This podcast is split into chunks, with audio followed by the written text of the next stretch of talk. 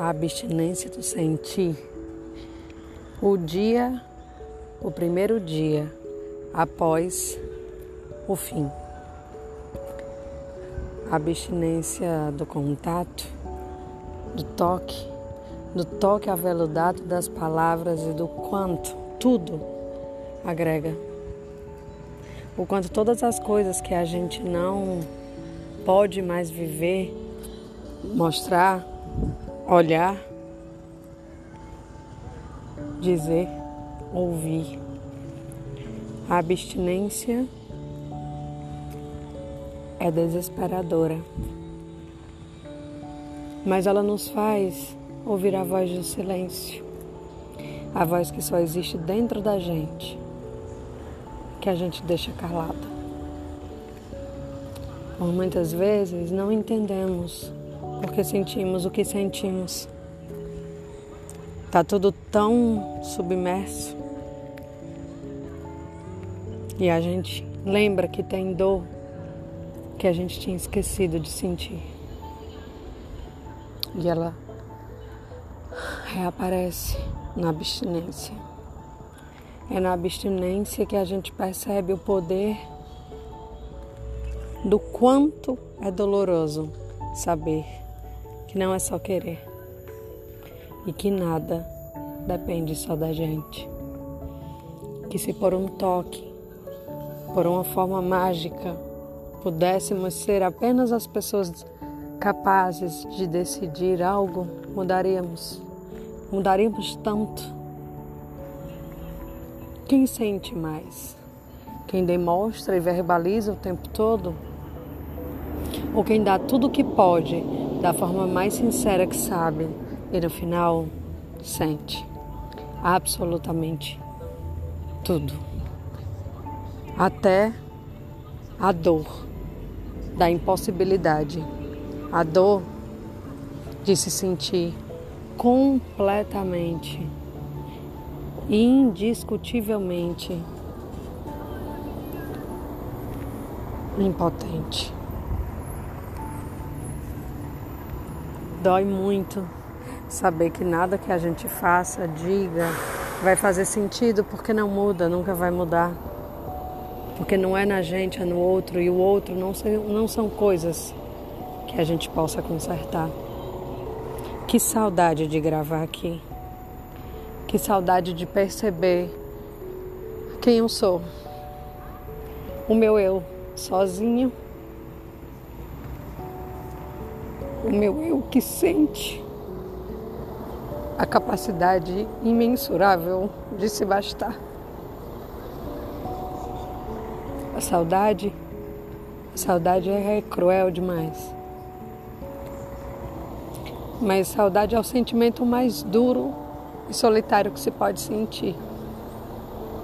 Então a gente olha para o céu, igual eu estou fazendo agora, e faz como uma oração e reza com toda a força e verdade que a gente tem no coração, para que todo vazio se preencha com a gente e que a gente se prometa nunca mais ir embora de si.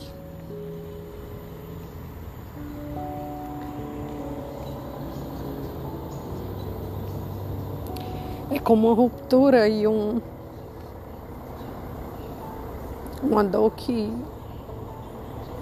como se tivéssemos sido amputadas, sem escolha, sem aviso prévio, sem nada. Fomos apenas amputadas. E a gente tem que aprender a conviver sem aquele membro, porque ele já foi. E a gente nem sabe se na verdade tudo que existiu, existiu de verdade, sabe?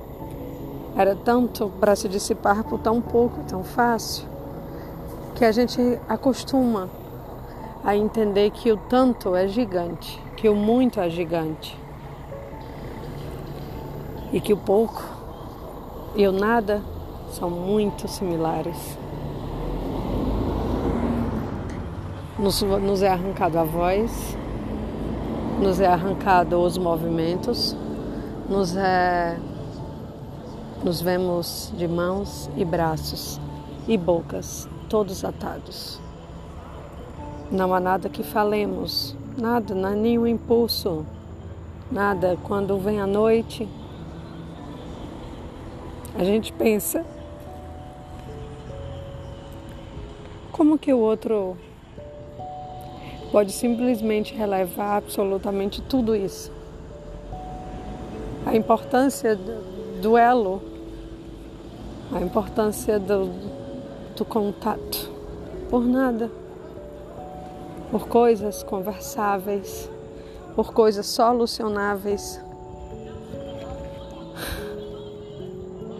Vivemos em um mundo onde cada vez mais pessoas decidem por nós e nos julgam sem saber a real verdade do nosso coração.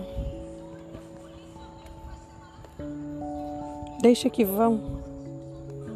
Afinal, quem tem dúvidas sobre ficar já foi. Quem nos isola por tão pouco também já foi. Será que um dia esteve? Essa é a grande pergunta. Fomos realmente sentimentos ou fomos válvula de escape, esparadrapo, coisa que se tampa por enquanto para parar de doer. E como curativo, eu venho aqui dizer para vocês que hoje, diferente de quando eu comecei esse podcast, eu tenho uma vida muito corrida. E eu exijo de mim o melhor para isso, porque é através disso que eu vou conseguir chegar a lugares que eu nunca consegui chegar na minha vida. Meu trabalho é a única coisa que me valida diariamente com o sentimento de utilidade dentro do meu coração. Eu sou tão melhor do que me rotulam. Sou tão melhor do que eu de como eu fui rotulada do, do tanto, eu tenho tanta capacidade de amar. Então, que você que me escuta e está vivendo a abstinência do sentir também, se ame, resista. Resista um pouco mais. Resista porque vale a pena a gente cuidar da gente um pouco, enquanto o outro não teve o, o cuidado que a gente merecia. É isso. Boa noite a todos.